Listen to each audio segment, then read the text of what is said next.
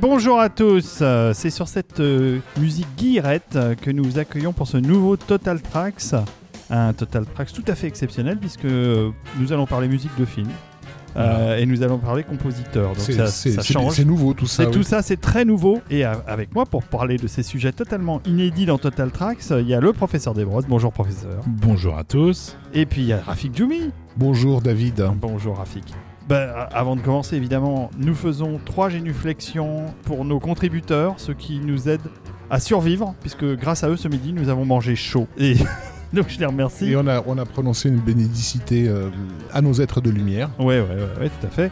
Et on est toujours aussi content de les avoir euh, à nos côtés pour avancer, pour continuer, pour euh, soutenir euh, notre effort de guerre. Professeur, vous avez quelque chose à dire à nos contributeurs, à part, à part ce sourire béat qui est sur votre visage. On aime nos tipeurs, on aime la musique de film. Total Track, ça nous permet de tout réunir. Nos contributeurs, parce qu'il n'y a pas que Tipeee, il y a Patreon. Donc vous nous retrouvez soit sur Tipeee Total Tracks, soit sur Patreon Total Tracks. Pour ceux qui veulent pas euh, donner des sous à Tipeee. Et il y en a quelques-uns. Il y en a quelques-uns, oui, oui. euh, Chacun choisit. il fait comme il veut. Exactement. On va parler de celui qui a composé la musique euh, de, de- de ce générique de ce jour, qui est un, un générique un peu différent de l'habituel Goldsmith que nous mettons. Et c'est John Powell. Et John Powell dans l'animation, puisque ce monsieur, ce compositeur que nous apprécions tout particulièrement, c'est quand même pas mal spécialisé dans les films d'animation, surtout dans les années 2000. C'est clair, sachant qu'il a aussi une carrière film live assez fournie Oui. et qu'on s'est dit qu'on pouvait dissocier les deux parce que sinon on aurait fait On s'en euh, sortirait pas. 15 épisodes. On va déjà euh, pas s'en sortir, j'en suis donc sûr. oui, ça va déjà être compliqué. Là, on va être obligé de se retenir parce qu'on a beaucoup, beaucoup de films. euh,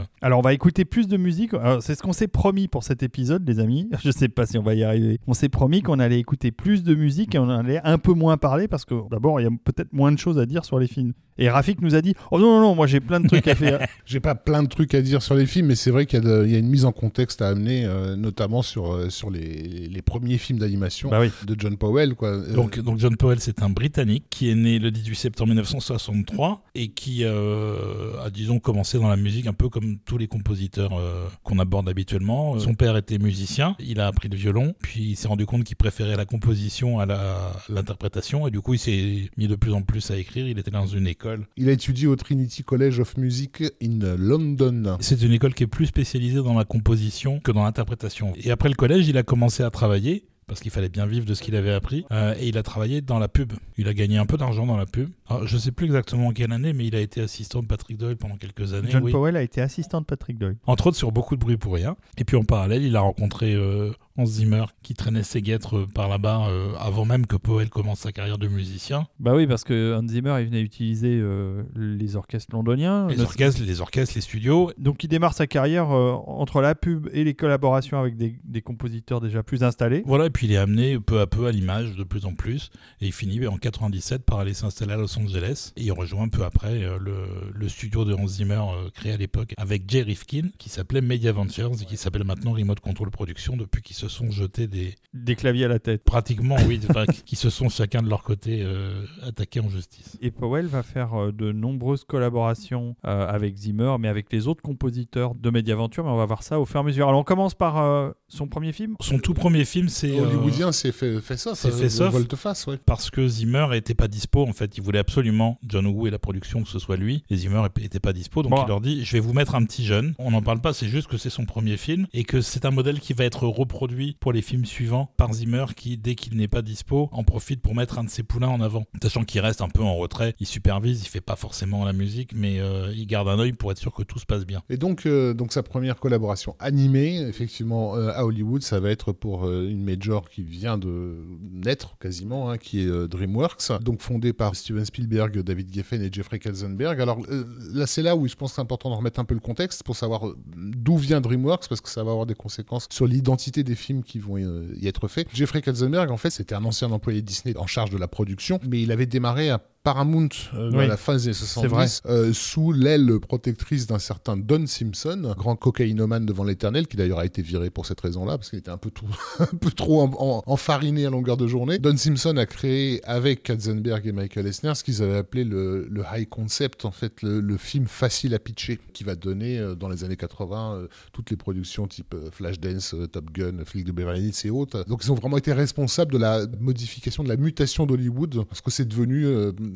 sur le plan, on va dire, arriviste et euh, opportuniste des années 80. Mais effectivement, suite à Paramount, Katzenberg et Esner vont, euh, vont quitter pour aller sauver, entre guillemets, le studio Disney, ce qu'ils vont effectivement contribuer à faire avec les grands succès de la fin des années 80 qui ont été La Petite Sirène et compagnie, quoi. Mais aussi en y amenant la conscience qu'il fallait s'adresser à un public plus large par rapport au dessin animé et donc du coup cibler également les parents, pas seulement les enfants, parce que c'était rarement finalement les enfants qui choisissaient d'aller voir les films, c'était quand même les parents qui les emmenaient. Et Katzenberg, euh, il va se faire connaître en partie des, animateurs pour son insistance à toujours glisser des, des, gags un peu salaces, des références euh, un peu euh, entre guillemets malvenues, des trucs que les gamins comprennent pas, justement pour, pour séduire les parents. Et dans les années 90, ça va pas forcément rendre service à tous les projets qui se font chez Disney. Il y a notamment un projet qui va souffrir de cette euh, mainmise de, Katzenberg qui est euh, Toy Story, que Pixar est en train de préparer. Pour ceux qui, ont pu voir les tests, de, les tout premiers tests de Toy Story et qui ont été étonnés d'y découvrir un Woody absolument détestable, un,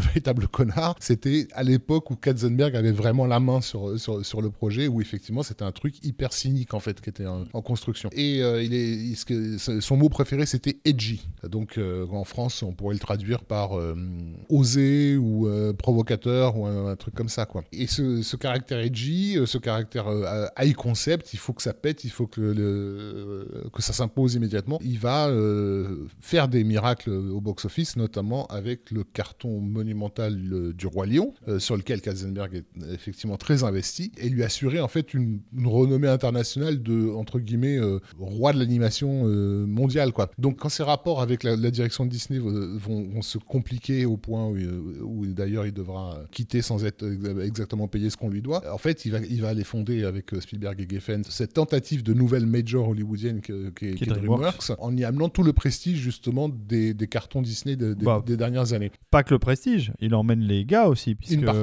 il amène des recettes et des gens euh, qui ont, qui ont, réussi à faire ces recettes. Et donc du coup, la branche DreamWorks Animation va vraiment se construire un peu sur cette, sur cette identité-là. D'où le Prince d'Égypte ça, sera leur carte de visite en fait, le, Prince d'Égypte. Hein. Euh, ça a la prétention à l'époque de, renouer avec le carton du, du, Roi Lion, ce qui ne sera d'ailleurs euh, pas tout à fait le cas. Tu t'en souviens, ça a été un lancement euh, vraiment à, pleine, turbine. Et là, pour le coup, c'est vrai que c'est un film qui s'adresse autant aux enfants, mais hmm. quand même vachement aux adultes. Ouais parce que c'est de la comédie musicale très Broadway aussi.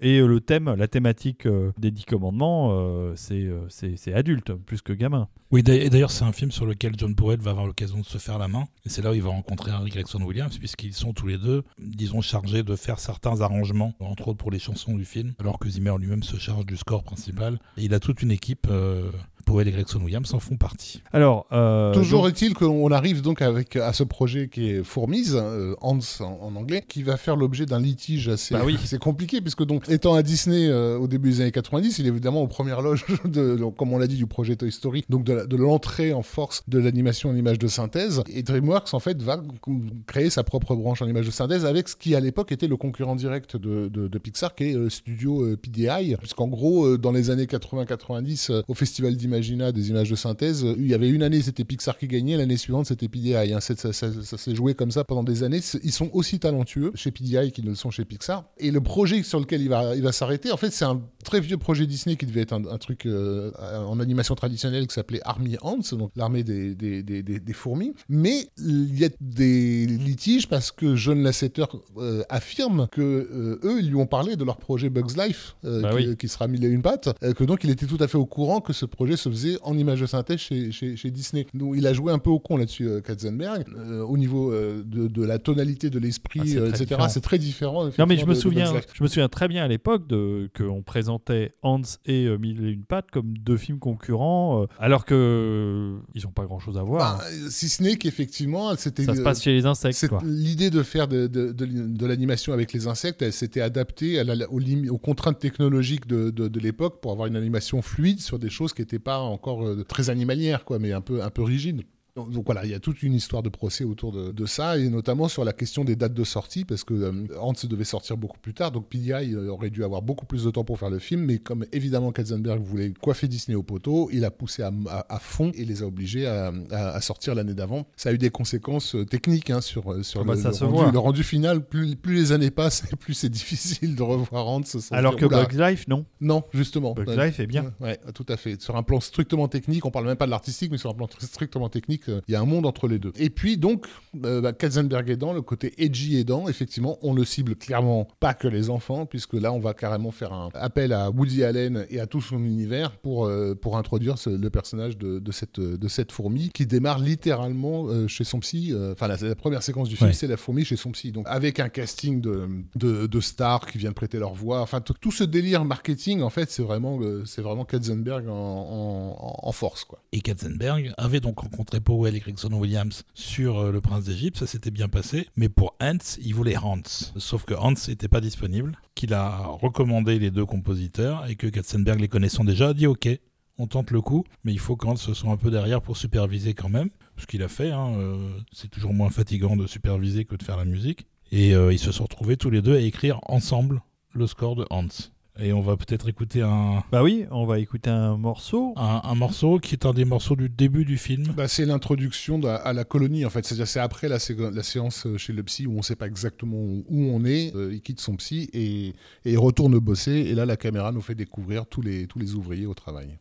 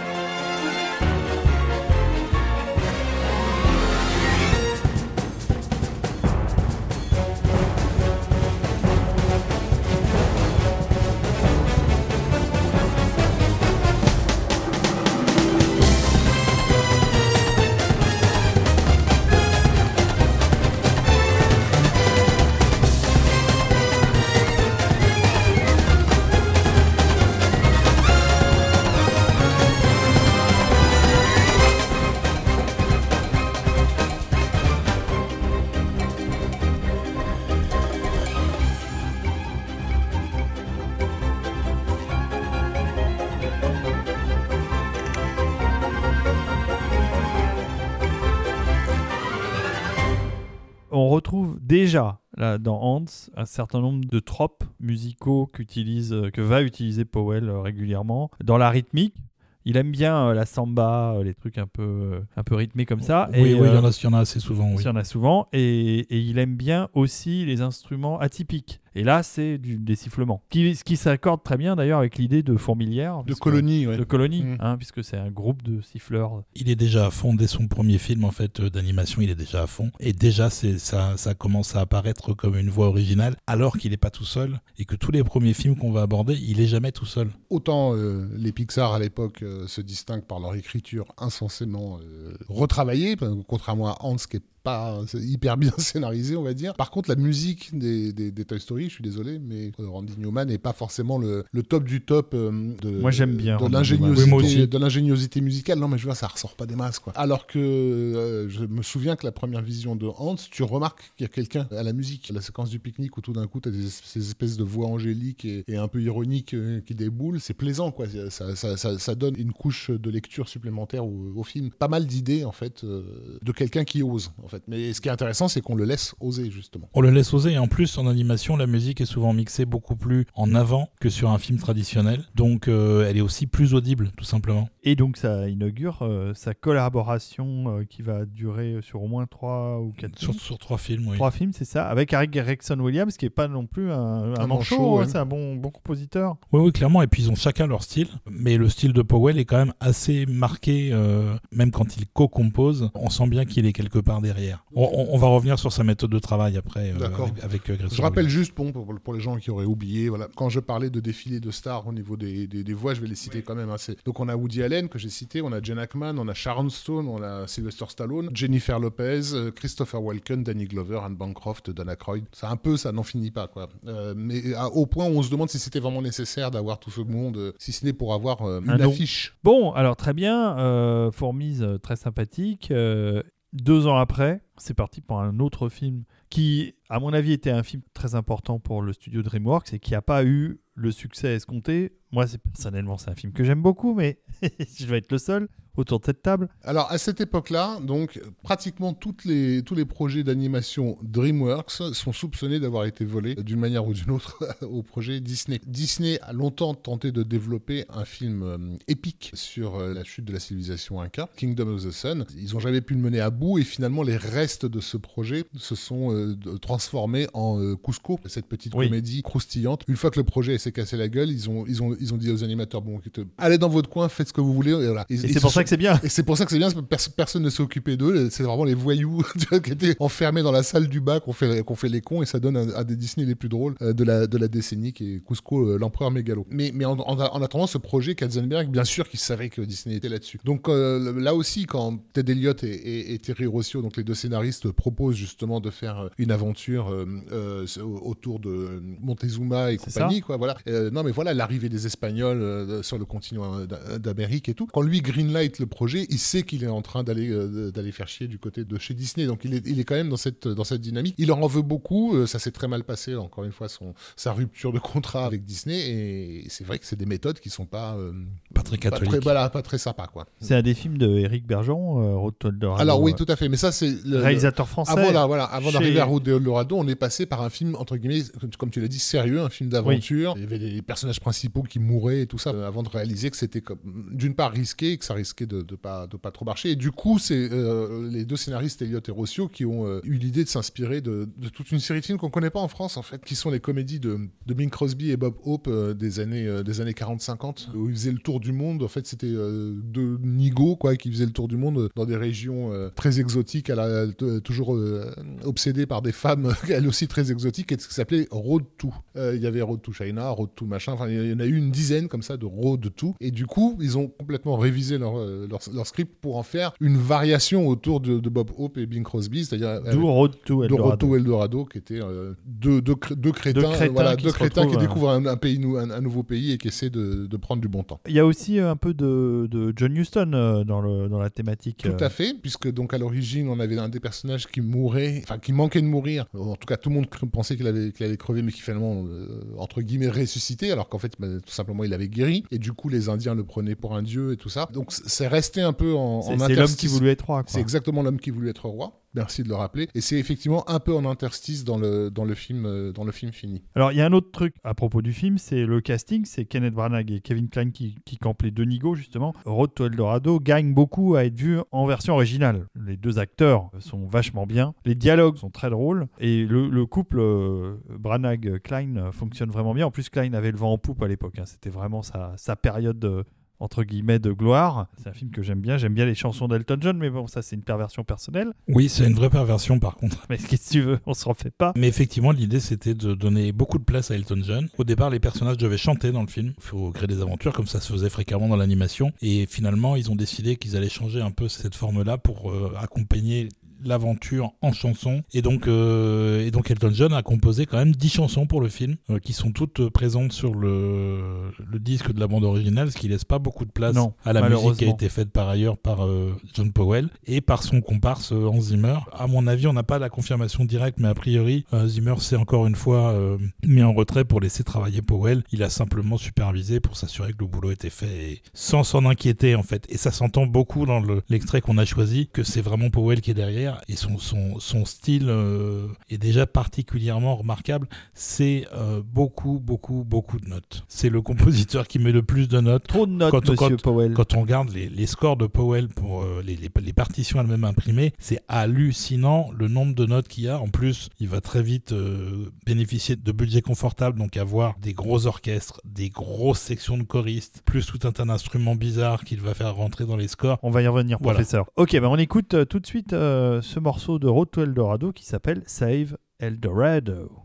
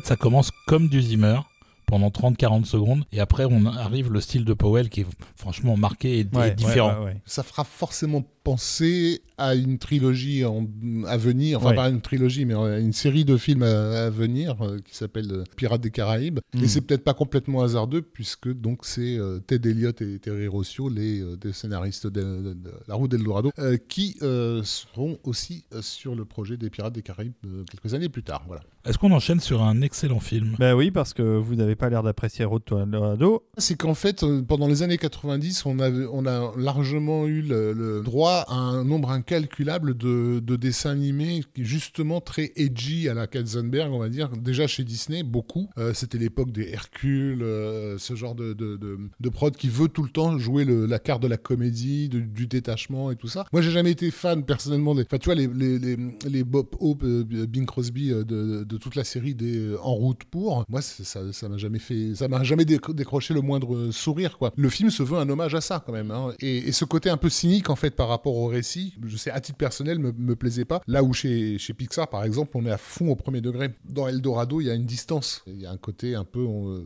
on fait, on fait semblant, quoi. Euh, alors, nous ne sommes pas tous d'accord sur to Eldorado. Par contre, non, mais c'est pas, deux- c'est pas honteux comme film, par contre. Non, non, c'est pas honteux. Loin Et- de là. et Non, mais l'animation est belle en plus. Et d'ailleurs, euh, coup de chapeau, effectivement, tu l'as tu l'as cité tout à l'heure, euh, Eric Bergeron, ça faisait aussi plaisir de voir un, un réalisateur français à la barre d'une production, euh, d'une production hollywoodienne, sachant que à l'époque, notamment, le, le français est la deuxième langue la plus parlée dans le- au studio DreamWorks. Il y a beaucoup, beaucoup de Beaucoup Français de Français ouais, qui euh, ont qui été là travaillent là-bas. ouais. Donc là, on passe d'un film où nous ne sommes pas tous d'accord à un film où là, on est tous d'accord pour dire que c'est un chef-d'œuvre. Pour dire que c'est vachement bien. C'est super bien. C'est Chicken Run en 2000, qui est une- un film des studios Hardman. Oui. Alors on aime le studio Hardman ici. Si on aime d'amour, le studio Hardman, surtout bah, la grande époque euh, de- de- des débuts de Nick Park, euh, euh, voilà, l'époque héroïque des Wallace et Gromit no- notamment. Par la suite, ils se sont peut-être un peu perdus dans, dans des projets un peu bizarres, mais à cette époque-là, effectivement, ils sont au sommet. Et, mais c'est quelque chose qui était en négociation depuis un bon moment, justement, chez Disney. C'est-à-dire c'était Katzenberg chez Disney qui était en train de négocier des trucs avec Hardman. Les moyens métrages Hardman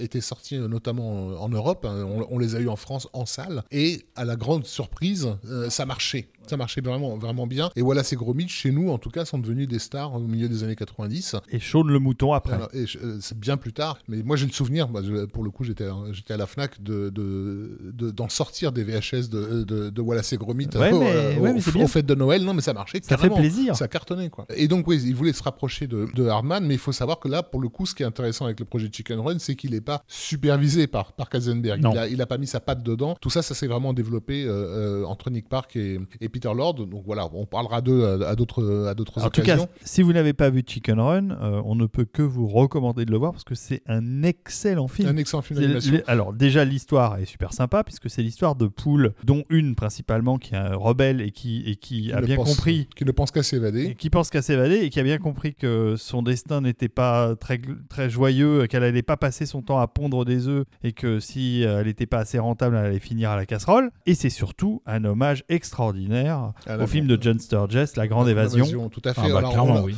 on a fait un épisode donc de Total Tracks consacré au générique euh, sublime. On avait choisi le jeu- entre autres le générique de Chicken Run parce que donc c'est li- littéralement l'hommage à, Exactement. à la grande évasion avec des poules, euh, dans lequel justement euh, John Powell faisait euh, son propre hommage à la, la musique d'Albert de Bernstein. Oui, Euh, sachant qu'il est lui-même fan de Bernstein et de la musique de la Grande Évasion, C'est pas étonnant. et que ça a été très très difficile parce que le film était illustré par une musique temporaire prise dans la Grande Évasion, et ça a été jusqu'à un stade où la production a essayé d'avoir les droits de la musique de la Grande Évasion parce qu'ils pensaient que Powell et Gregson Williams, qui revient aussi dans le dans l'équation, ils pensaient qu'ils n'arriveraient pas en fait à faire aussi bien. Et ils ont réussi. Et ils ont réussi à faire aussi bien tout en faisant quelque chose d'un peu différent. Ouais, ouais, bah réécoutez cet épisode où on parle des génériques parce Donc, que celui-là le- est extraordinaire. Donc on, on ne remet pas le générique, on a choisi Bah un, un autre morceau Bah oui. qui est tout aussi extraordinaire Mais oui. d'ailleurs. C'est vraiment un score euh, absolument incroyable, le Chicken Run. C'est un des meilleurs travaux de... de... Bah, du couple euh, Powell-Gregson Voilà, Williams.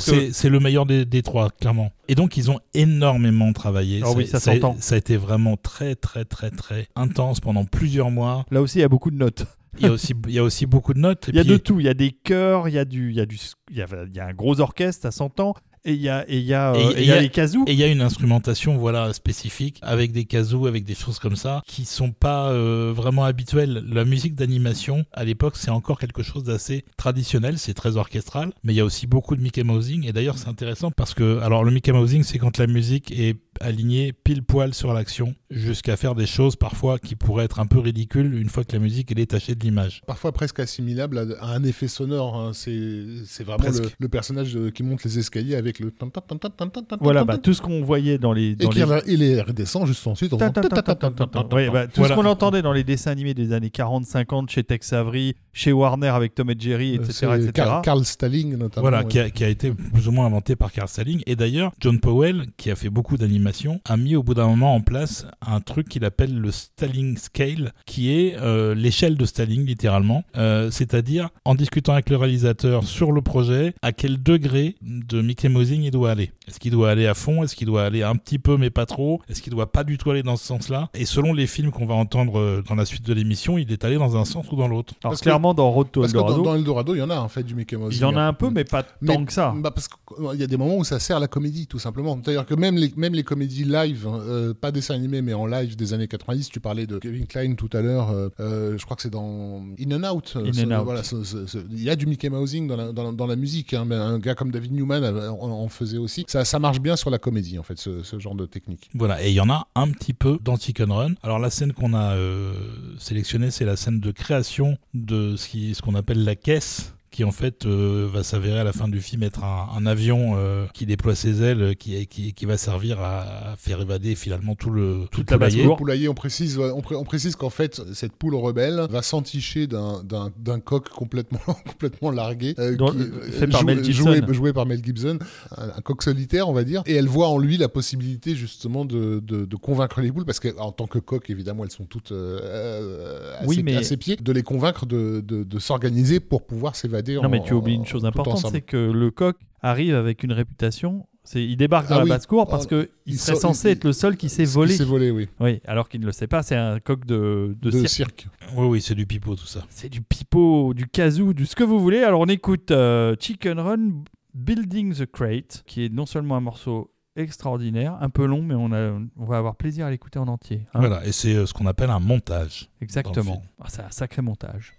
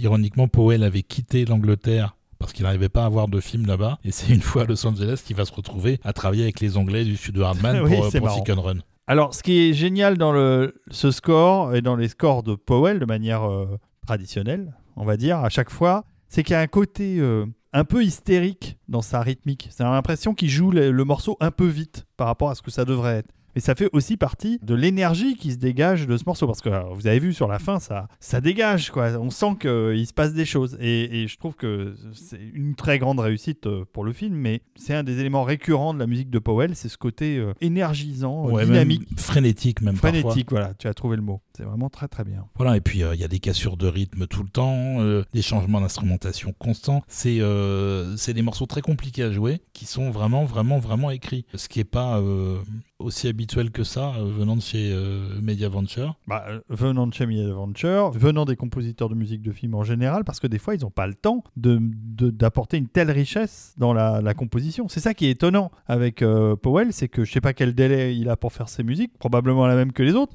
Alors sur l'animation, en général, il a plus le temps. Bah oui, parce que Parce les qu'il- films il- sont faits très en amont. Il ouais. commence à travailler sur des animatiques qui sont pas du tout terminés. Il a quand même un peu le temps d'y réfléchir et de, et de travailler. Mais malgré tout, il va beaucoup, beaucoup travailler. On en reparlera après, mais jusqu'à un, un véritable problème de santé qu'il a Ouais, eu ouais, euh, ouais, clairement.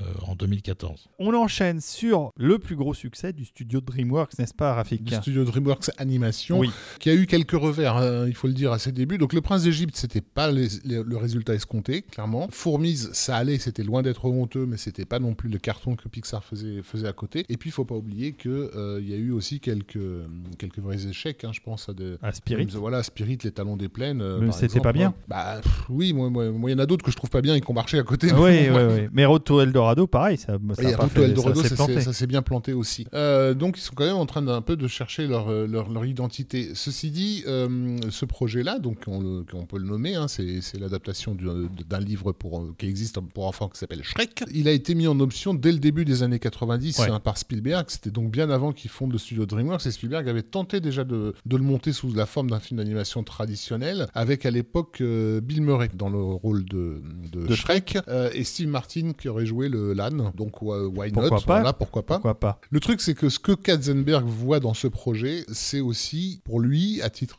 complètement euh, personnel, il voit les le, moyen de régler ses comptes en fait avec euh, avec Disney assez explicitement, de façon même assez lourde, on va dire, puisque je vous rappelle qu'il y a toute une séquence euh, où ils se rendent dans la cour de ce de ce roi indigne qui est qui s'avère être un nain, une cour qui réplique quasiment à l'identique l'entrée des parcs Disney, etc. Et le château de la Belle au Bois dormant. Voilà. Mais en ce faisant, c'est-à-dire en voulant se foutre de la gueule de l'univers merveilleux de, de- de Walt Disney, ils vont se foutre de la gueule de l'univers merveilleux tout court, c'est-à-dire parce que c'est quand même un projet qui a vocation à attaquer euh, le rapport qu'on a avec les, contes de fées dans leur ensemble, jusqu'à les ridiculiser euh, euh, et à en montrer toute la vanité, on va dire. Quoi. Donc Katzenberg veut évidemment que, que ce soit edgy, comme, comme à l'habitude. Ça tombe bien parce que Andrew Adamson, le réalisateur du projet, il veut aussi ce- ce- cette direction-là. Sauf que a priori, de ce que j'ai compris, Adamson est un peu plus extrême encore que Katzenberg. C'est-à-dire, si, si- tant qu'à être edgy, autant l'être jusqu'à la véritable provocation, pas faire semblant. Et il va y avoir d'énormes fights entre les deux. Paradoxalement, c'est Katzenberg qui va régulièrement calmer les, les- ardeurs euh, un peu punk d'Adamson. Et donc, il va y avoir beaucoup de, de- conflits sur, euh, euh, sur, sur, ce, sur, ce, sur ce projet. Et en plus de ça, il, va, il y a- une co-réalisatrice qui est choisie aussi pour travailler sur, sur, le film et un poste de co-réalisatrice qui va régulièrement changer également parce que les différentes nanas vont devoir quitter le projet. Je pense notamment à Kelly Asbury qui, qui était vraiment sur le projet dès le début et qui en fait va complètement disparaître du développement pour être remplacée par Vicky Jensen euh, par, par la suite. Toujours est-il que ça fait partie effectivement des projets que Katzenberg va vampiriser. Et l'hypocrisie, on va, on va dire, qui ressort du, du, du, pro- du film au, au bout du compte, parce qu'on est là pour se foutre de la gueule des contes de fées, mais en même temps, tu t'aperçois bien assez vite qu'on remplace euh, le, le, le conte de fées par un, un autre discours tout aussi sucré sur la beauté cachée, sur ce genre de conneries-là. Enfin, le, le, film est pas punk, il joue à être punk, mais Non, le, évidemment le film, pas. le film est simplement cynique. Et le cynisme, euh, bah, c'est pas toujours très drôle. Euh, le premier Shrek est pas ce qu'il y a de pire dans la franchise. Les suivants sont nettement plus gratinés. Et d'ailleurs, John Powell ne fera que le premier. On va déjà écouter un premier morceau. Mais oui, parce qu'on a prévu d'en écouter deux. Voilà, et le premier morceau, c'est le thème principal de Shrek. Ça s'appelle Fairy Tale. Alors, on, a- on signale que c'est sa dernière collaboration avec euh, Harry Gregson Williams. Tout à fait. Et après On le morceau, je, après. je vais vous raconter un peu comment ils travaillaient ensemble.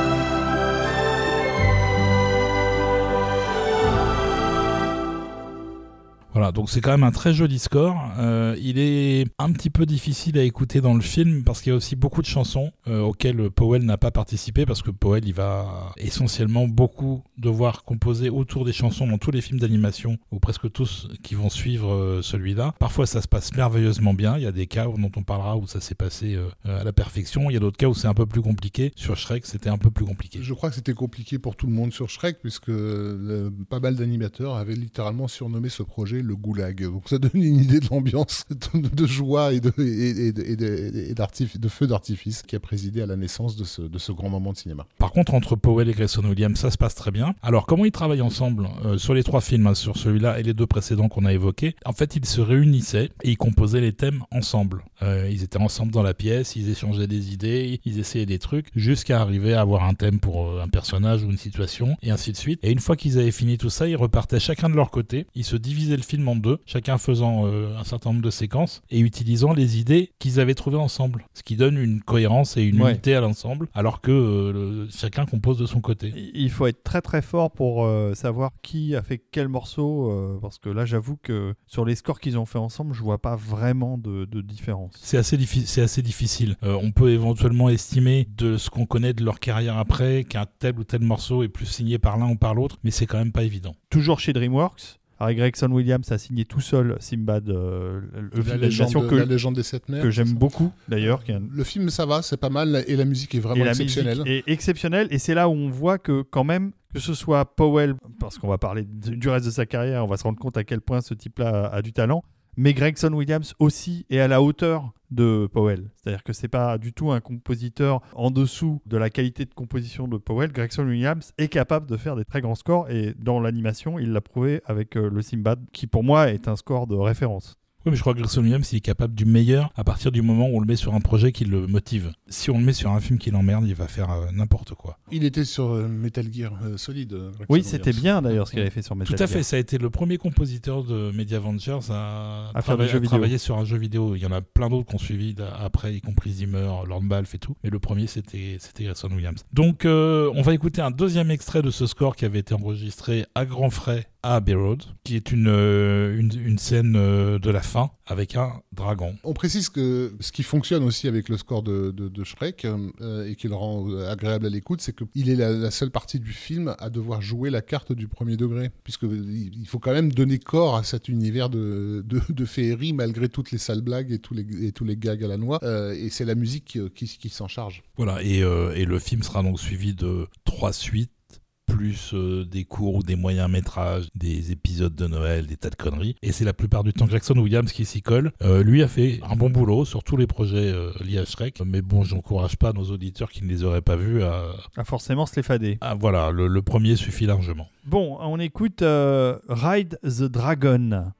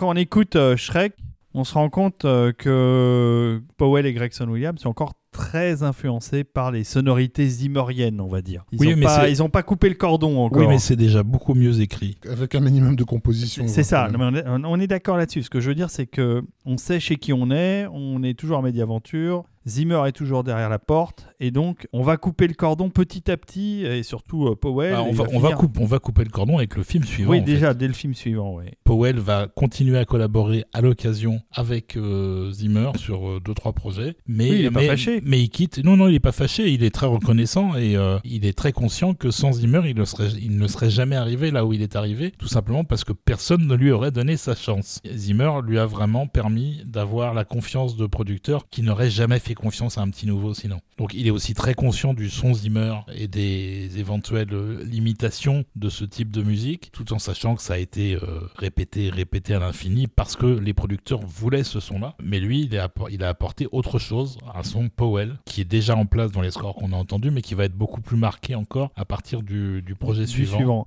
Alors le suivant, il se passe 4 ans après euh, Shrek. Voilà, Donc, en- euh, en- Powell a- a eu entre temps, il y, a- entre-temps. il y a eu, il y a eu Born Identity, il y a eu, Il y a eu des, des fi- films. des films euh, live. Il a le vent en poupe, clairement. Et là, il commence une collaboration avec Blue Sky, le studio qui lui aussi a le vent en poupe à l'époque. Voilà, et, et dont il va faire tous les films jusqu'au dernier. Exactement. Et le premier de cette longue liste, c'est Robot, Robot. que, que peu de gens connaissent. Euh, oui, qui s'est un peu, qui s'est hélas bien planté. Euh, Blue Sky, en fait, c'est une structure qui a été fondée par Chris Wedge, qui est un des, on peut le dire, un des pionniers hein, de, l'image de synthèse. Il était déjà dans la place dès la, la fin des années 70. Il a notamment euh, bossé, euh, il a- c'est- il est en charge de l'animation d'un film que tu connais peut-être, David, je suis pas sûr, euh, qui s'appelle Tron. Ah oui, j'ai entendu parler. de ça, ouais. ouais, ouais, Production Disney qui est sortie en 1982. Euh, Toute la scène euh, euh, moto, tank et compagnie, c'était notre ami euh, Chris Wedge. Mais, mais en Pas fait, mal. malgré son talent d'animateur, parce qu'en fait, il a la- l'avantage d'être un, un gars qui a une, une formation artistique, alors que dans les- à l'époque, c'est beaucoup d'ingénieurs hein, dans, dans, dans- Bien dans le monde des images euh, électroniques, comme on disait à l'époque. Euh, lui, c'est un véritable animateur. Son talent spécifique d'animation, il n'est pas forcément reconnu, qui sera pas le cas de John Lasseter quand il va intégrer le, le Lucasfilm Computer Division Group, qui plus tard de- deviendra, deviendra Pixar. Donc on peut imaginer qu'au fil des ans, euh, Chris Wedge euh, est, est un peu grincé des dents en voyant la, le- la- la tournure de la carrière de John Lasseter, qui peu à peu est en train de s'affirmer comme le nouveau maître du monde, parce que justement il était là très tôt dans l'image de synthèse, et lui qui est là depuis encore plus longtemps, de se dire mais qu'est-ce que je fous quoi? Certes, il a bossé sur des, sur des tas de projets, son studio Blue Sky s'est occupé de- d'images de synthèse de pas mal de films, euh, je pense à, je sais pas, Alien Résurrection, là, la, fameuse séquence de- des aliens sous-marins, euh, qui était quand même très compliquée pour, pour l'époque, hein, sur un plan technique, c'est lui qui s'en est chargé. Il retrouve un peu l'animation avec plaisir sur un film Fox justement qui va aussi être un gros plantage que tu connais également. C'est Titan à Titan, péter. Titan à péter, voilà.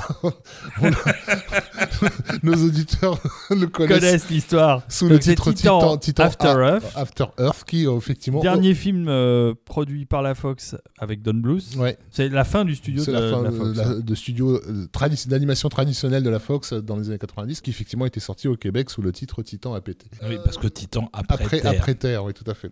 Donc, il est en charge aussi de toute l'animation, l'image de synthèse. et il y en a beaucoup dans, dans, ce film-là. Mais du coup, euh, comme la Fox a besoin aussi de se positionner sur ce marché émergent, vu les cartons délirants des Pixar et dans une moindre mesure des, DreamWorks, et bien sûr, euh, Shrek étant un carton digne d'un Pixar à l'époque, bah c'est là où effectivement Blue Sky va devenir, entre guillemets, le Pixar de la Fox. Quoi. Et leur premier film va être un succès. C'est euh, L'âge de glace. Et donc, euh, Robot va être lancé tout de suite après à la, à la sortie de, de, de, de L'âge de glace Et patatras. Avec euh, notamment Carlos Saldana euh, en tant que co-réalisateur. Et donc, bah, le- l'idée aussi, de, pareil, de faire un film avec des robots, on, on revient toujours à cette, id- euh, à cette question technologique, euh, problème de, d'animation de l'image de synthèse. C'est plus peut-être plus facile techniquement de tordre un robot que d'animer un être, euh, un être purement organique.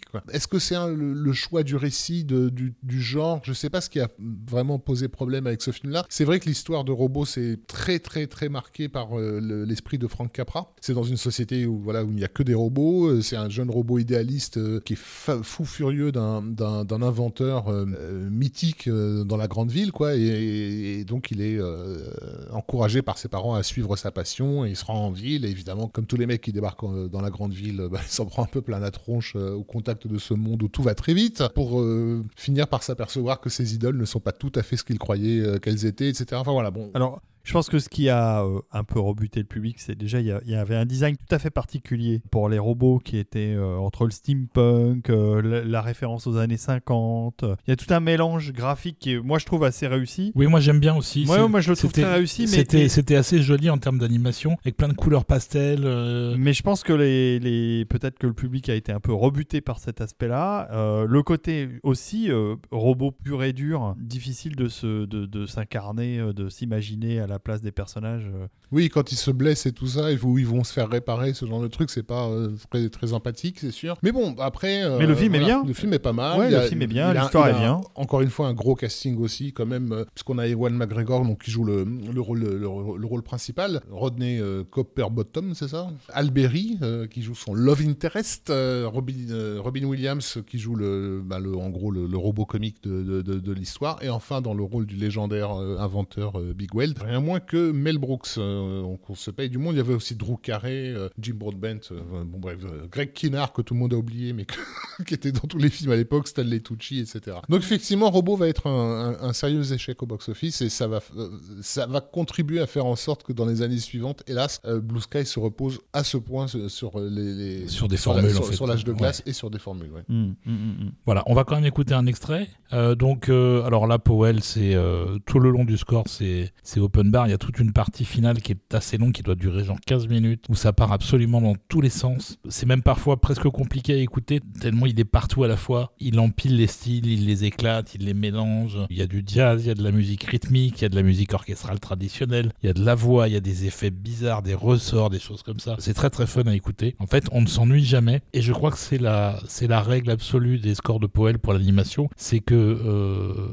lui non plus n'a pas envie de s'ennuyer, donc il met énormément de choses tout le temps dans la musique. Donc là, on va écouter l'ouverture du film, où on a une petite introduction au thème, et puis on a ensuite une petite fanfare euh, rythmique qui est un petit peu construite euh, sur le même modèle qu'un film qu'il avait fait, je crois, deux ans avant, qui s'appelait Drumline, entièrement construit sur la musique de fanfare, Bah, qui, qui raconte l'histoire d'une raconte fanfare. l'histoire d'une fanfare. C'est ça qui est fort avec euh, Powell, c'est qu'il est capable de passer d'un genre à un autre musical, on va dire presque en- naturellement, en toute simplicité. On n'a pas, c'est pas heurté quoi, ça s'enchaîne toujours super bien. C'est, Oui, mais C'est- une simplicité apparente qui Ah bah, nécessite énormément de technique en tu fait. Et d'ailleurs, Drumline n'est jamais sorti, malheureusement, euh, n'a jamais été édité officiellement. Donc on espère qu'un jour ça sortira parce que ça le mérite. Voilà, donc là on écoute Robots, euh, c'est l'ouverture et la parade de Rivetta. C'est parti.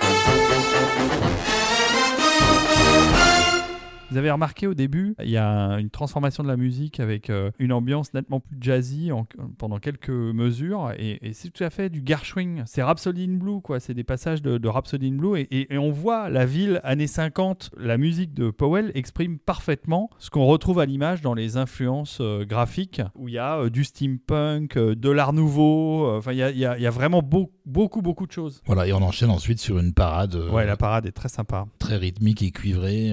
Bah, c'est un bon score, encore une C'est- fois. c'est- hein. C'est un, très bon score. Et il y, a une- il y a une vraie constance chez Powell. Il n'y a pas de mauvais score. Dans tout ce qu'on a sélectionné, il n'y a aucun mauvais score, alors qu'on a pris tous les scores de Powell pour l'animation. On n'en a laissé aucun de côté. Et tous sont, sont euh, parfaitement écoutables. Et certains sont carrément géniaux, mais ça, on va y venir un petit peu après. Il y a un truc aussi, euh, je pense, qui a peut-être pas aidé le, le film, out- outre l'énorme concurrence, hein, parce que quand même, Bah oui. euh, entre DreamWorks et Pixar, faut, faut parvenir à se, à se faire une place. C'est que le Ice Age, ça, bah, en gros, il y avait marqué, il y avait dinosaures sur, sur, sur l'affiche. en haut. Et jusque-là, les deux autres studios n'avaient pas eu le réflexe d'aller dans, dans cette direction. Je pense que ça a beaucoup contribué. Ça, ça renvoyait à la préhistoire et on sait comment les gamins veulent de toute façon euh, ce genre de créature. Là où Robot, il n'y avait rien de nouveau pour les mômes, entre guillemets, et que euh, le plaisir qu'on peut prendre à Robot, c'est un plaisir, je trouve, essentiellement esthétique, puisque ça fait justement référence, comme vous l'avez dit, à, à des choses du passé. Tu parles de, de la ville à la Gershwin, des influences euh, steampunk, rétro-futuristes, Ouais, euh, ouais. etc. Qui sont des trucs, ben, j'imagine, les mômes, ça leur parle Oui, c'est ça. C'est pas, un fait, truc ouais. pour enfants, en fait, vraiment. Et en plus de cela, euh, il y a une obsession chez Blue Sky qui a peut-être pas été notifiée, mais dont on reparlera sur les films euh, suivants, qui est de l'élasticité des personnages. C'est-à-dire que ce sont des personnages qui sont beaucoup plus tordus, euh, beaucoup plus euh, exagérés dans, dans, dans le mouvement, qui ne le sont dans les studios concurrents. Et Robot, peut-être aussi parfois que ça bouge trop. Peut-être qu'il y a trop de trucs à l'écran. euh, les scènes justement avec le personnage joué par Mel Brooks, là où euh, voilà avec ses ressorts, ou le personnage de Robin Williams qui arrête pas de se démonter, euh, etc. Donc ça fait euh, cet effet un peu feu d'artifice qui peut rebuter euh, certains. Voilà, mais qui est un projet pour le coup qui a su séduire Powell, puisque c'est exactement pour ça qu'il fait de l'animation, en fait. Et il va pas s'arrêter là, puisque l'année suivante, il enchaîne toujours avec euh, Blue Sky sur la suite de l'âge de glace. Qui était un gros, gros carton quand même. 2, qui va être un gros carton, The Meltdown. Cette fois-ci, donc, c'est plus Chris Wedge à, la barre, c'est son fidèle lieutenant euh, Carlos Saldana qui reprend, qui reprend la main, qui était déjà très très euh, investi sur, euh, sur, euh, sur Robot, et qui, justement, par rapport à ce que je disais concernant l'élasticité des personnages, va littéralement les refaire. hein. On n'a plus du tout les mêmes modèles informatiques que ceux qu'on utilisait sur le, sur le premier film, parce qu'il veut vraiment voir jusqu'où on peut s'amuser avec. Le- L'exemple emblématique, c'est le personnage de Scrat, qui est devenu la mascotte, on va dire, de la, de la franchise, hein, espèce de petit rat qui est, C'est un par- écureuil, en un fait. écureuil qui est Oui. obsédé par l'idée de, de- de trouver des glands et qui n'y arrive jamais, et qu'il arrive des tas de catastrophes, et, et ces catastrophes sont très cartoonesques. Généralement, il a les, les joues qui gonflent, les yeux qui sont sur le point de péter. euh, Voilà, il se, fait, trucs-là. il se fait tordre dans tous les sens, aplatir, Voilà, écraser. voilà. euh, Et c'est pareil avec le personnage du, du- du paresseux, qui est aussi souvent dans des positions complètement, euh, complètement tordues, aberrantes et tout ça. Donc, sur un plan animation, c'est presque ce qui va définir les, les projets Blue Sky, et ça ira jusqu'à l'extrême avec euh, euh, le film Rio, qu'on- dont, on- dont on parlera par la suite, qui n'est que étirement de personnages dans tous les coins. Donc Ice Age, euh, qu'est-ce qu'on peut ajouter sur The Meltdown Moi, celui-là, je m'en souviens plus beaucoup. Powell a fait, a fait le taf parce qu'il reprenait quand même euh, les partitions euh, d'un grand compositeur qui est David Newman. C'est quand même pas n'importe qui. Bah, il reprenait pas du tout, en fait. Non, mais je veux dire, il prenait la suite. Il prenait la suite de David Newman, qui avait fait un excellent travail sur le, Ah, c'est clair. sur le premier. On sait pourquoi il a pas été On rappelé. sait pas pourquoi il n'a pas été rappelé. euh, peut-être tout simplement parce que Powell, entre-temps, avait fait Robots et que ça s'est peut-être très très bien passé. Et d'ailleurs, il fera tous les films de Carlos Saldana après. Donc Ouais, c'est peut-être simplement une collaboration de rêve. euh, C'est ça, sûrement. voilà, peut-être que Newman n'était pas dispo. Faut avouer qu'il lui a fourni des scores d'enfer. Et il fera un excellent boulot sur le deuxième Ice Age, tout en sachant qu'il va aussi atteindre quelque part sa limite. C'est que le score est- part tellement dans tous les sens que c'est presque difficile à écouter hors film. Il y a des changements de rythme, euh, de style, de ton constant. Ouais, c'est un score fatigant à écouter en fait. Mais bon, c'est aussi virtuose, euh, assez inventif en termes de sonorité, mais euh, c'est pas super abordable en fait. Contrairement à ce qu'on pourrait penser, puisque finalement c'est un film extrêmement grand public, mais la musique est quand même assez exigeante euh, à l'oreille.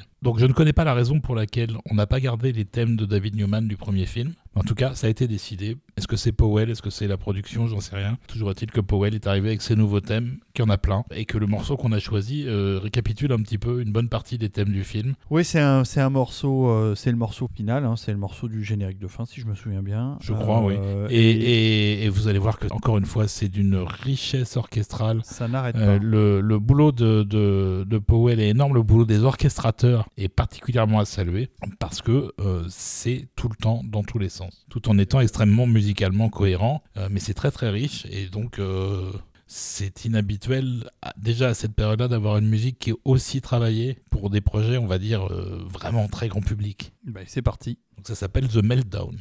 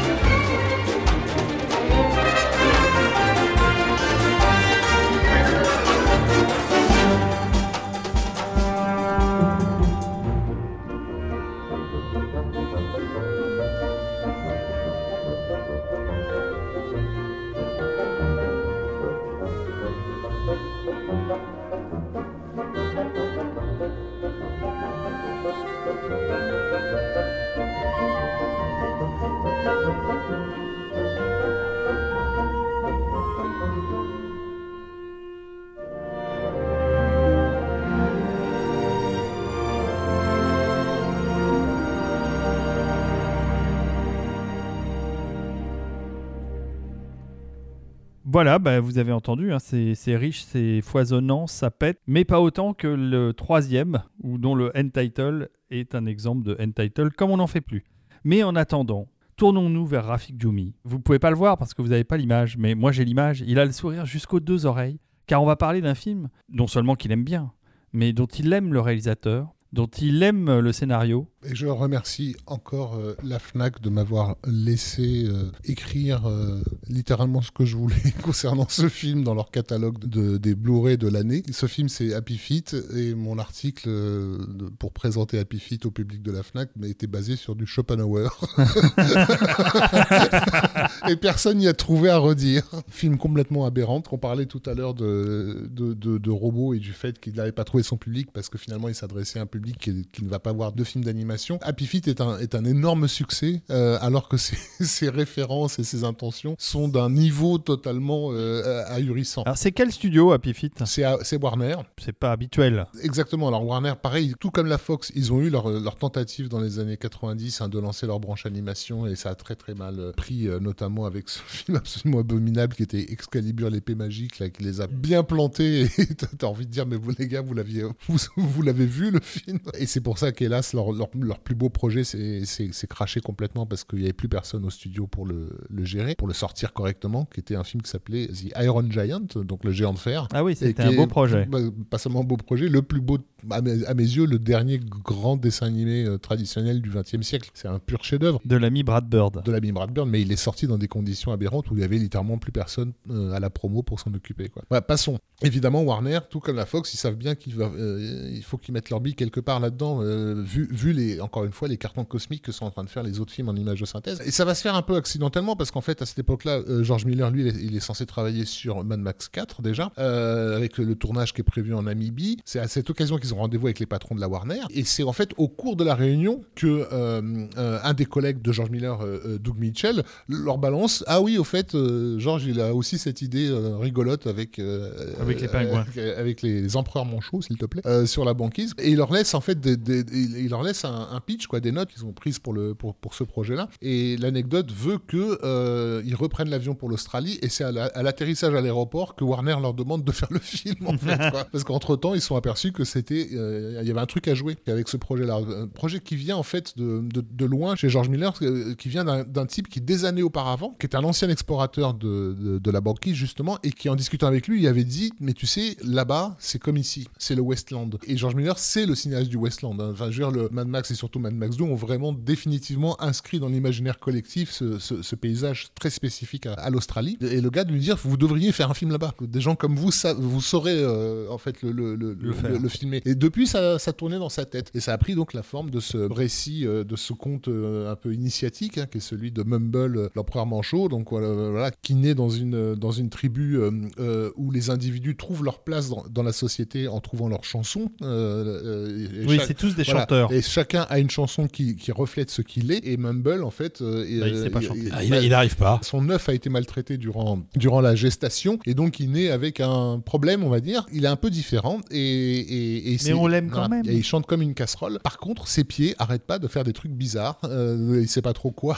Heureusement que c'est les Et pieds. il va découvrir qu'en fait, il a, euh, il a un truc qui lui est spécifique. Sa joie à lui s'exprime par, par, euh, par, ce Par que par ce font ses pieds, d'où le Happy Feet. Et il va euh, plus ou moins être banni d'une certaine façon de sa tribu et devoir euh, partir en quête de lui-même pour finalement euh, s'accomplir et revenir accompli euh, à, sa, tribu pour, pour lui apprendre à, danser parce qu'en fait, c'est ça qu'il a inventé, c'est- la danse. Donc voilà, George Miller, euh, on va pas passer des heures dessus, c'est pas le propos de cette émission, mais voilà, on sait que c'est quelqu'un qui est particulièrement fasciné par l'anthropologie et, et- la mythologie, et donc ben, Happy Feet, c'est littéralement cette connaissance appliquée, quoi. Le phénomène même du cérémonial qui est mis en scène, qui nous permet en tant qu'humain de- d'exister au sens de exister.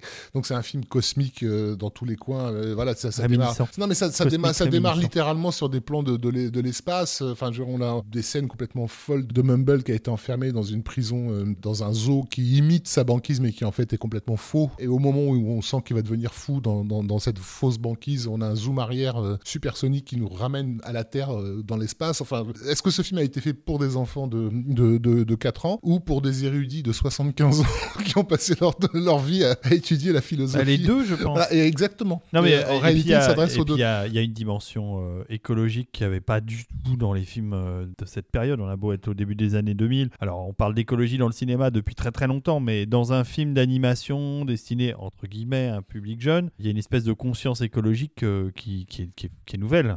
Oui, mais, mais, mais c'est pas non plus, il faut pas le, le présenter comme un film militant écolo- Ah, pas du tout. écologiste. C'est vraiment un film qui rappelle ce que c'est que d'être en harmonie avec le cosmos, en fait. L'humanité, elle est en harmonie mm, depuis ses origines par le chant et par la danse, en fait. C'est vraiment une, étude de, qu'est-ce qui fait qu'on est à sa place dans le cosmos. C'est l'histoire d'un mec qui trouve pas sa place dans sa tribu, mais qui va aider sa tribu à retrouver sa place dans le cosmos. En gros, pour résumer. Et c'est évidemment construit comme un récit mythologique, euh, avec toutes les étapes euh, bien, bien connues aujourd'hui de Joseph Campbell respectées euh, à la lettre. George Miller est le plus grand Campbellien au monde après George Lucas. Et donc oui, c'est un film en cinémascope Réalisé donc par le réalisateur de Mad Max et de Mad Max 2 à l'époque, qui euh, dans, dans, certaines séquences, tu es en train de te dire mais waouh, c'est la meilleure poursuite que j'ai jamais vue de bah ma oui. vie. Voilà, enfin il y a des moments totalement épiques, des moments d'une dramaturgie euh, dingue, et aussi, je trouve euh, donc euh, assez intéressant, beaucoup beaucoup beaucoup d'images qui en fait préfigurent euh, Mad Max Fury Road qu'on retrouvera quasiment tel quel dans Fury Road. C'est bon, je m'arrête là parce que Pour le ça- film, je peux- on ça va peut durer s'arrêter 13 là. heures. Et maintenant la musique, professeur. Oui, non, le film, le film est tout à fait vertigineux. Le second le sera encore plus, je pense,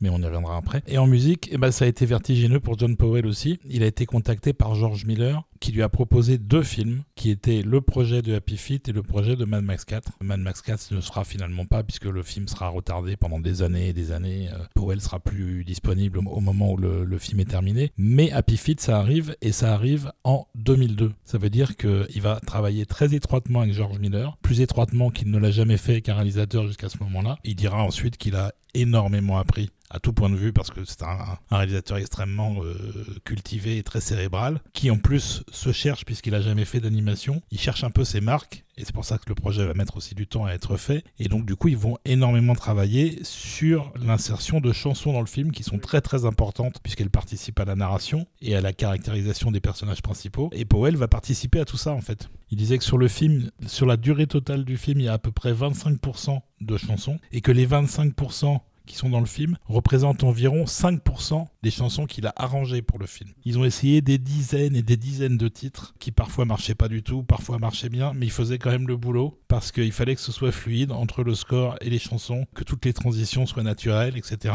Et surtout, surtout que ça, ça devait ne- souligner la narration en fait, parce que Bien cha- sûr. euh, chaque, chanson, les chansons sont des reprises de- pour la plupart de chansons euh, euh, célèbres, Oui, c'est ce qu'on appelle un film jukebox. mais repris donc par les, par, par les, les- les voix du, du film. hein. On, a, Robin Williams qui chante, euh, Brittany Murphy et, Pink aussi qui est, très présente euh, sur, le truc. C'est construit de façon scénique. Je prends l'exemple d'une chanson comme euh, Boogie Wonderland, donc le personnage de Brittany Murphy, Gloria, qui est une grande chanteuse. Elle comprend pas ce que Mumble est en train de faire, elle comprend pas ce qu'il lui veut, et elle est en train de chanter les, paroles de Boogie Wonderland, mais elle bloque sur un, mot qui refuse de sortir. Et donc tu as cette espèce de montée de tension qui est pas du tout la chanson originale, et au moment où elle a trouvé le mot, elle finit par le lâcher, et le mot c'est Dance. Et là, tout le monde qui reprend Boogie Wonderland. Et là, c'est- la chanson démarre. Donc, ça n'a pas du tout été conçu comme une chanson pop, en fait. C'est que ça- on est, on est dans la tradition presque de l'opéra dans l'utilisation des chansons du film. faut noter aussi que Prince, euh, ils, ils ont, ils ont eu des contacts avec Prince pour reprendre les droits de, de Kiss. Oui, parce qu'il parce qu'il voulait modifier légèrement les lyrics Exactement. pour les, pour les harmoniser avec ce qu'il y il avait dans fallait, le il film. fallait qu'il donne sa bénédiction. Il l'a donné, il a adoré le film. Vu les obsessions justement cosmogoniques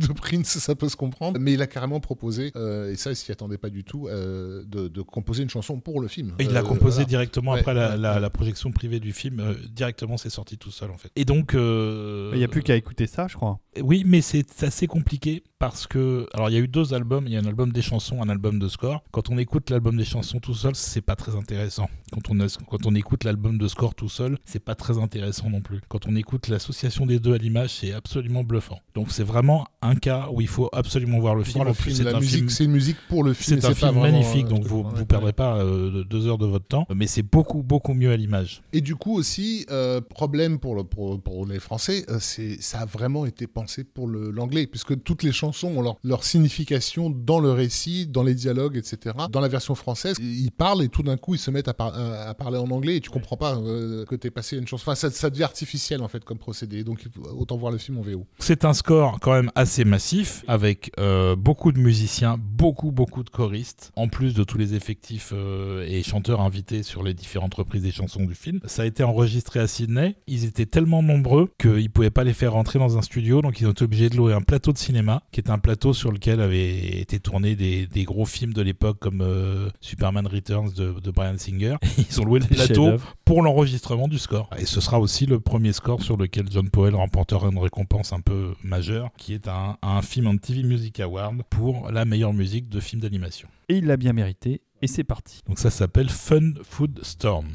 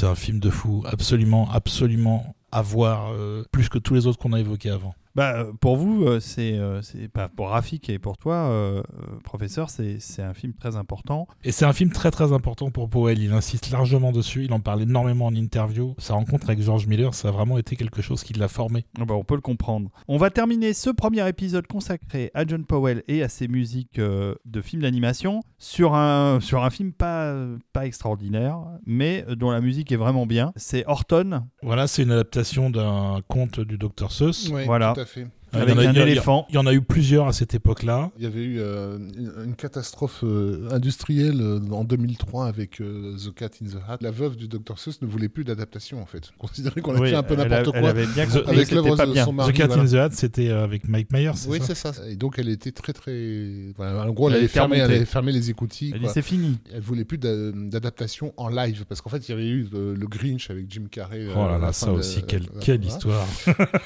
Et donc bah là en l'occurrence le studio Blue Sky euh, euh, voulait mettre la main sur sur sur ce sur ce récit, mais aussi parce que bah il faut dire ce qui est euh, Dr Seuss, surtout aux États-Unis, les parents font confiance en fait à, à- à la signature et emmènent euh, la famille voir. Oui, alors qu'en Europe, en Europe, c'est pas très moins, connu. ouais, c'est pas, c'est pas si connu. Donc ils ont, ils ont insisté en lui envoyant des tests euh, de, de- du personnage qu'ils avaient créé spécifiquement pour, euh, pour la séduire en fait du personnage de l'éléphant De Jim Carrey? Euh, de, de Horton donc. Ah, de Horton Et, et c'est là où elle a effectivement accepté de rouvrir la malle au trésor, on va dire, et d'autoriser cette adaptation. Voilà, c'est marrant d'ailleurs parce que John Powell reprend le flambeau une nouvelle fois après The Cat in the Hat, qui était encore une fois mis en musique par David Newman. Et euh, pour la voix française, c'est euh, c'est Jim Carrey en anglais et en français, c'est Danny Boone. Oh, Super. on sait y faire. et et c'est Steve Carell qui fait euh, le maire de Zouville. Moi, personnellement, j'ai pas trouvé le film hyper passionnant. Euh, a- mais peut-être parce que, le, le- parce que les, les personnages et le, la, le- enfin, la thématique de, de ce, c'est pas mon truc. Ça m'a pas parlé. Par contre, ça, ça a permis à Powell de faire une très chouette musique. Ça lui a permis peut-être de faire le, le score le plus fou qu'il ait fait jusqu'à présent, parce qu'en termes d'instrumentation, ça part encore beaucoup, beaucoup plus loin que tout ce qu'on a écouté Ouais. avant. Il est allé jusqu'à enregistrer un musicien qui joue sur un cactus. Il a mis des micros disposés sur des cactus. N'importe Et le quoi. mec produit des sons en touchant les Ah oui, en épines, touchant les les épines épines. des- Ouais, des- non, des- mais du cactus, des vibrations Je qui vois. sont ensuite réutilisées dans le score. On remet un petit peu le, le contexte pour ceux qui ne sauraient absolument pas de quoi ça parle. Oui, c'est- Donc, disons. Horton, c'est l'histoire d'un éléphant un petit peu euh, qui mène un peu la, la belle vie, un peu, un peu extravagant, qui euh, un jour entend un appel au secours qui vient d'un morceau de, de poussière. Il enfin, entend un d'un- bruit. C'est un pas, bruit, je suis pas voilà, sûr que c'est ce ça. soit un appel au secours. Bah, enfin, ici, il entend dans l'oreille, il finit par, par, par entendre que c'est un appel au, au secours. Il se convainc qu'il existe un petit monde sur ce petit grain de poussière. Et il se trouve qu'effectivement, euh, il y a bel et bien une ville euh, là-dessus qui s'appelle euh, Whoville, Zouville en français, voilà, qui est en, en grand péril et qui a besoin de donc de, de Bah, lui. Mais en en temps, grand il- péril il- sans le savoir, Voilà. parce que parce qu'ils savent pas qu'ils sont un monde microscopique au milieu d'un monde macroscopique qui risque de les détruire au moindre souffle de vent. On voit dès le début du film comment la le petit grain de poussière qui était à l'abri dans un endroit un peu euh, à part, euh, donc qui ne risquait rien, s'envole au gré du vent euh, après un, un accident naturel et se retrouve à passer près de Horton. Et heureusement, parce que c'est grâce à Horton qu'ils vont euh, être plus ou moins sauvés. Donc, euh, bon, le film est sympa. hein, Il y a pas. euh, Le film pas- est sympa, c'est aussi regardable par les tout petits. Voilà, c'est ça. Euh, C'est encore- plutôt destiné aux tout petits. Encore une fois, plutôt joli, plutôt coloré, plutôt bien animé. Non, puis on y retrouve de- les thématiques, euh, enfin la façon de, de faire casseuse, de, de présenter des thématiques compliquées euh, dans des récits euh, pour enfants, parce que là il y a toute une histoire de, ben, on le voit, de, de relativité, de- d'univers qui cohabitent alors qu'ils ne devraient pas, de comment on communique euh, justement quand, quand- par rapport à ceux qu'on ne connaît pas et qu'on ne verra jamais. euh, ça peut être vu comme une forme de chronique sociale, on va dire, entre ceux qui vivent là-haut et ceux qui vivent en bas, que ceux qui vivent en bas de- de- du bon vouloir de ceux qui sont là-haut. Il y a un sous-texte qui pourrait être religieux, euh, avec cette idée d'appel au secours et de prière euh, de gens qui s'en remettent en fait au bon vouloir de, ce dieu éléphant qui finalement est un, stressé de la vie un peu euh, pas tout à fait compétent. Il y a des tas de, suggestions, de pistes de réflexion intéressantes, mais contenues dans un conte facile à comprendre pour un gamin. Donc on va déjà écouter un morceau assez énergique qui s'appelle Jojo Saves the Day.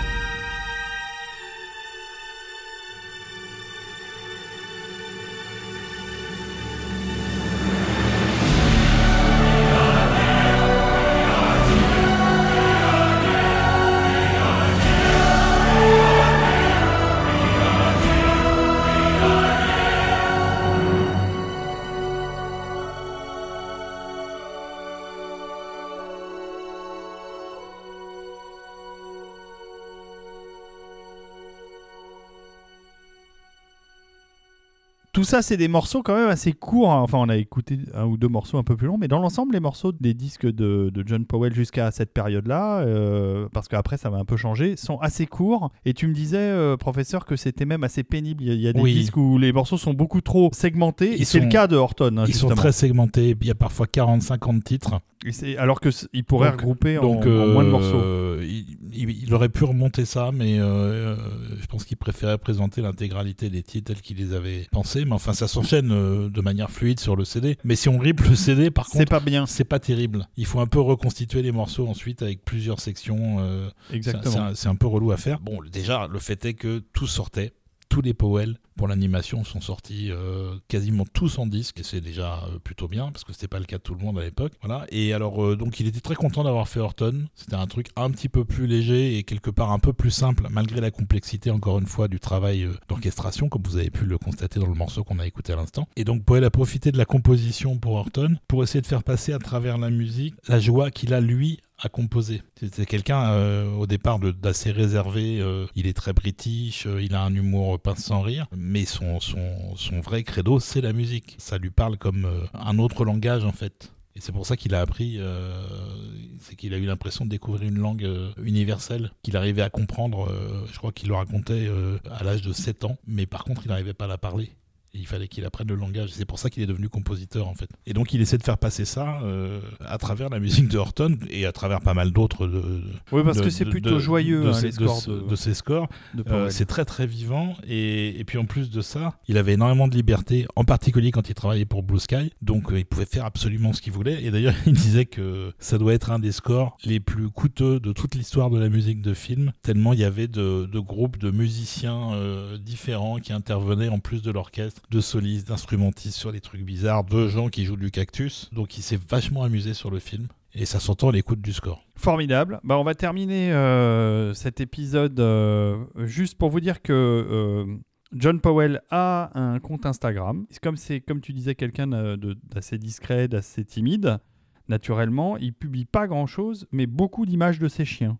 Donc il a deux très grands caniches géants et, qui ont des gueules extraordinaires. et il a deux chiens On- on- incroyables. On dirait qu'ils on dirait qu'ils sortent d'un film d'animation Ouais, en fait. et, et voilà, il montre beaucoup de photos de ses chiens. Il, il parle aussi de ses compositions qu'il fait au moment où il publie. Euh, c'est intéressant. Des fois, il y a des pages de, de scores. Euh, il parle aussi des publications de ses scores euh, chez l'éditeur qui maintenant publie des partitions. Et c'est intéressant pour, pour les gens qui s'intéressent de près à la musique de film. Et donc, euh, Et, donc il aime les animaux parce qu'au-delà des chiens qu'il a actuellement, quand il a fondé son studio en quittant euh, les bureaux de remote control euh, de Hans Zimmer, il a d'abord installé son studio chez lui et il avait cinq chats. Et donc il a appelé le studio Five Cat Studio. Comme c'est un malade de technologie, il a besoin d'énormément de matériel, d'avoir toujours les nouveaux trucs, les nouveaux samples, etc. C'est vraiment un gros gros fan de ça. Ça s'entend aussi ce côté extrêmement maniaque dans la production du son, s'entend dans ses scores. Donc il a énormément de matériel et du coup il s'est installé ailleurs. Après il a loué un autre local pas très loin de chez lui, mais ça a continué à s'appeler 5 Studio, euh, même si les chats n'y avaient pas accès. Ce qui était un peu plus simple parce qu'apparemment euh, les chats et les fils, euh, ça fait ouais, pas très bon ouais, ménage. Ça fait pas bon ménage. Alors, on était parti pour faire deux épisodes. Bah, c'est raté. Hein, vu comment c'est parti, on va sûrement en faire trois, hein, les amis. Voilà, voilà. Euh, On a, Gilles- on, a, on a vraiment tenté d'être le plus concis possible, Mais non. c'est- vrai que c'est assez difficile. Voilà,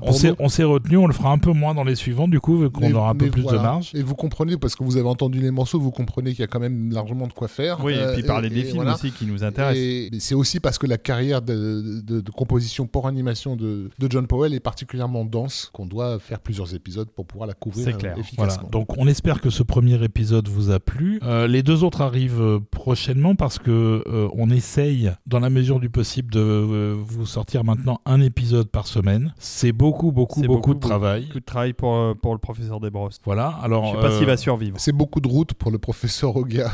Oui, Oui. Ouais, bah bon. C'est moins dur que le travail du professeur Desbrosses. Je, je tiens à le saluer. Et donc, au-delà du soutien qui est évidemment indispensable et qui nous permet de continuer à faire l'émission, Tout en réchauffant le cœur. Vous payez pas seulement notre charbon, vous, vous, vous nous réchauffez littéralement Non, non, le on cœur. se chauffe pas au charbon, nous sommes écologiques. Nous, on se chauffe au granule de bois.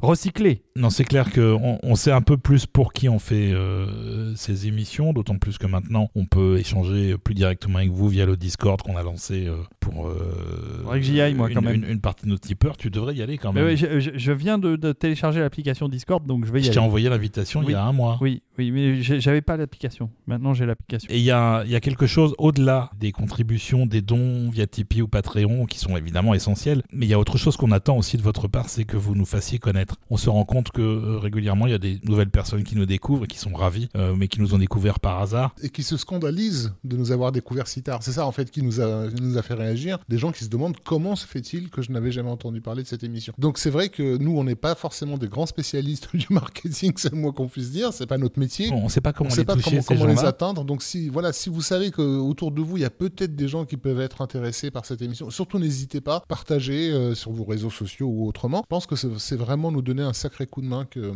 que de contribuer à faire connaître cette émission. Voilà, parce que euh, la, la base, euh, ce qui était à la création de l'émission, c'est de faire connaître la musique de film, de faire connaître toutes ses facettes, de démontrer qu'on est bien au-delà des clichés, que c'est un univers euh, à part entière, d'une richesse absolument insondable, et euh, d'ailleurs on n'a pas fini de le sonder. Merci beaucoup. On vous embrasse tous, nos auditeurs, nos contributeurs. Et on va terminer par un petit morceau. Voilà, on va terminer par un autre morceau de Horton Hears a Who. Oui, c'est l'ouverture du film que je vous fais tout de suite.